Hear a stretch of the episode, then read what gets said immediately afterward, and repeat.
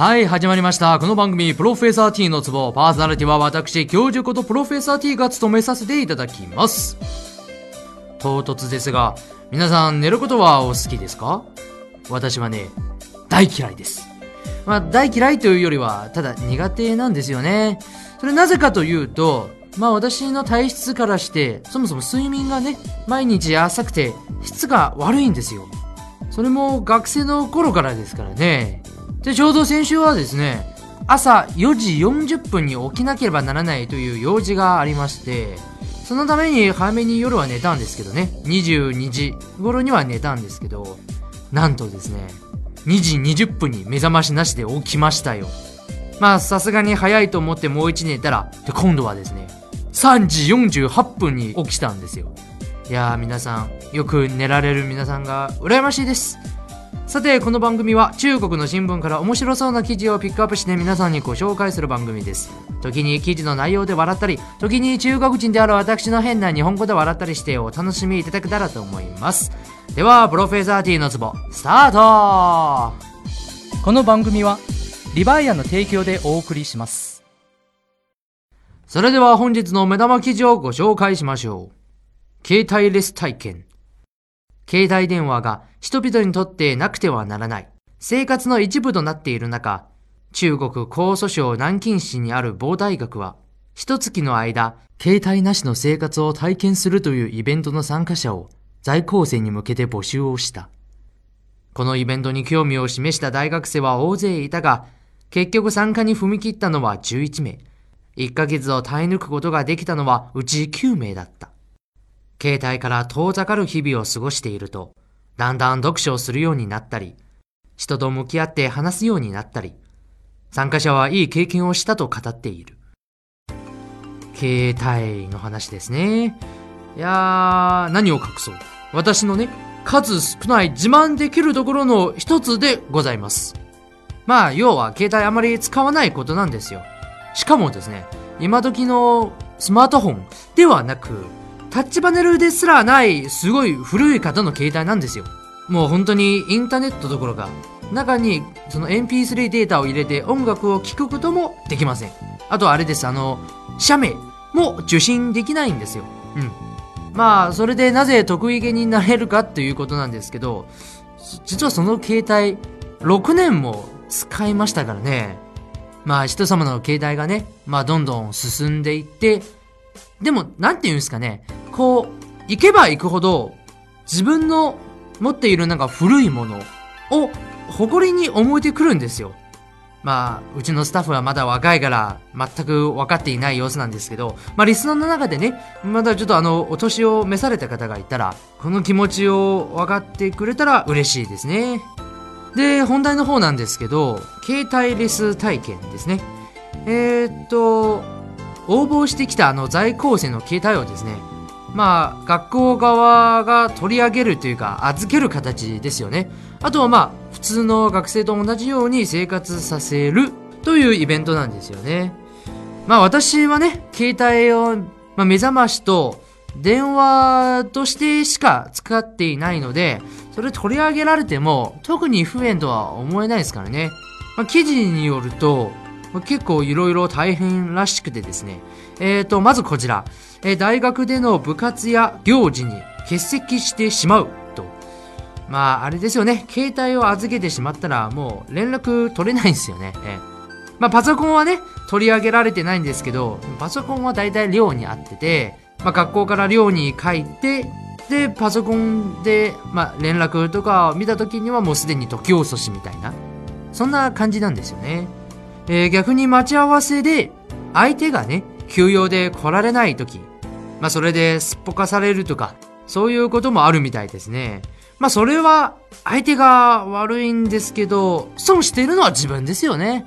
いやー、割の合わない話ですよ。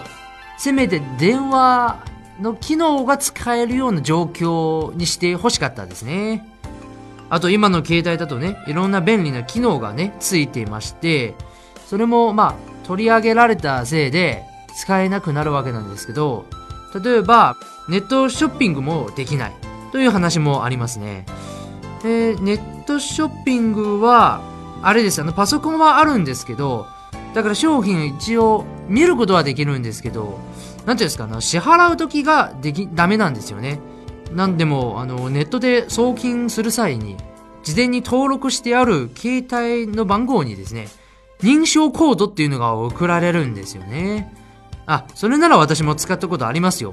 何を言ってるんですか、スタッフ。使ったことあるに決まってるんじゃないですか。そこまでアナログな人じゃないですからね、私。で、まあ、携帯取り上げられた人は、その認証コードを確認できないから、まあ、振り込みができない。まあ、振り込みができないっていうことは、まあ、物も届けてくれないという話なんですよね。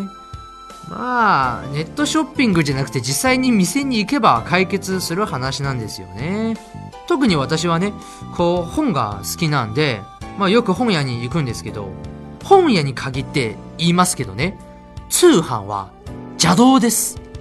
本というものは、やっぱり本屋に行って、こう、なんていうんですかね、こう、色とりどりの本の中から、自分の目を引いたやつを選ぶ、その過程が面白いんですよ。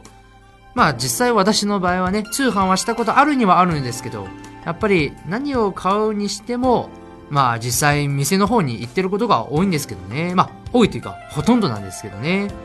えーと、あとこちらにですね、あ、これ、えー道に迷った時も、まあ携帯からね、今にインターネットに接続できて、そこから地図情報ね、を引き出せるんですけど、それもできなくなったという。それは、お前が事前に調べてないからじゃないですか？しかも、携帯を取り上げられてる状態じゃないですか。だから出かける前に調べておけって話なんですよ。いやー、これだから、最近の若者は、って言われるんですよね。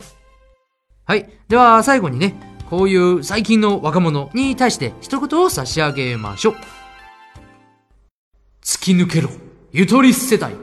目指せ、悟り世代。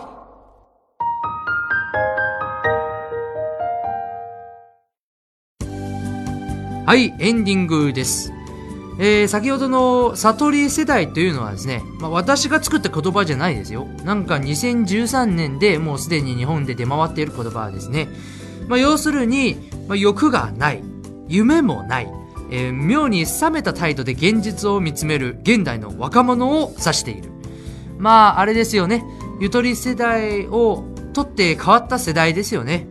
えっ、と、ネットでね、一応調べてみたら、こう、マイナスな意味で使われますけど、私的には、まあ、ゆとりよりは、まあ、響きがいいかなとは思いますね。まあ、リスナーの中でもですね、もしこう、ゆとりだと言われて続けたものがいたらですね、まあ、ぜひ、とりあえずこの悟り世代っていうのを目指しましょう。ただ、中二にだけはならないように気をつけてくださいね。というわけで、プロフェザー T のツボ28回目の放送でした。中国人の私が1から10まで日本語でお届けするこの無茶ぶり番組。皆さんはちょっとは笑えたのでしょうか？温かい目で見守っていただけたら幸いです。番組は毎週月曜配信する予定になっておりますので、よかったらまた次回お会いしましょう。お相手は教授ことプロフェッサー T でした。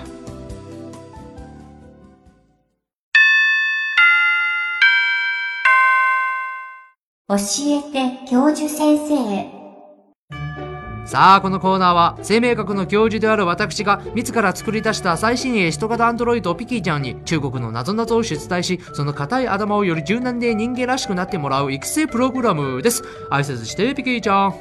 ワンクール勤めてきましたビキーですそりゃ、今日でこのコーナーね、新設して12回目になるのか。この3ヶ月でいろいろ勉強させていただきましたかっこ遠い目あ、あ、あ。生みの親として嬉しい限りだ。かっこ、じとめ。じーはい、質問の方に行くか。そうですねでは、こちらです。じいさんからもらった誕生日プレゼントを、孫は見るなり蹴り飛ばした。なぜでしょうか？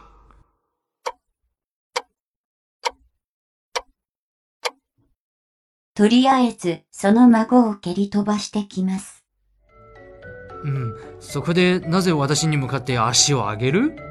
教授の子供時代の実話でしょいやいや、これは謎々だからね。私の実話なんかじゃない。本当に？本当だよ。私は今こそね、こんなんだけど、子供の頃はすっごく人見知りで、おとなしかったぜ。ま、そういうことにしておきましょう。いや、しておくって、これ、マジな、はい。え、では、今回はここまでえお送りしてきたのは、あちょ、じいさんからのプレゼントはサッカーボールと慌てて正解を発表する教授ことプロフェッサー T でしたってなんじゃこの台本リヴァイア。それは海外から日本語のポッドキャストを聞けるアプリ。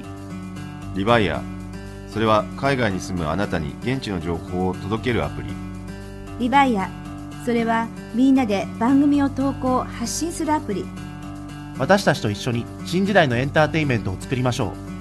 今すぐ LIVAIA で検索。リヴァイア。